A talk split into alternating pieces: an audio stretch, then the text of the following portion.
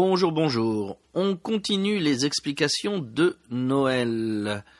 Mazu, Shoshincha no kata no setsumei shimashou.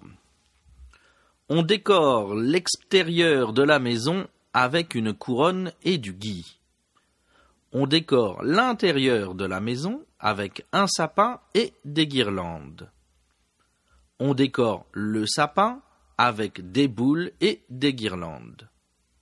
On construit une crèche avec du papier et des santons.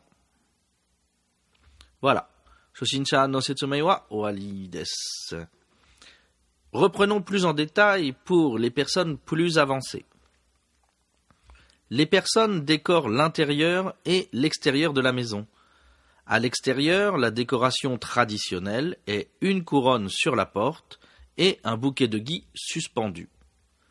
Le gui est plus une coutume du Nouvel An que de Noël. La tradition veut que l'on s'embrasse sous le gui, ce qui est un signe de longue vie et de prospérité. À l'intérieur, on dispose des guirlandes au mur et on décore un sapin.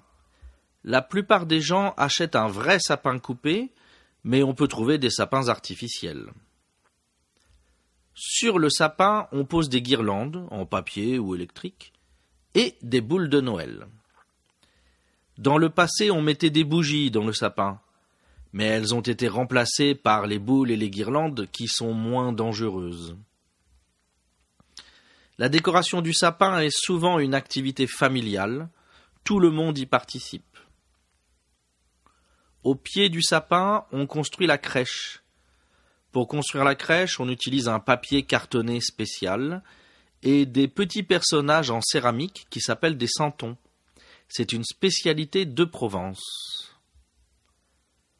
Voilà, c'est tout pour aujourd'hui. Je vous souhaite de bonnes fêtes et à bientôt.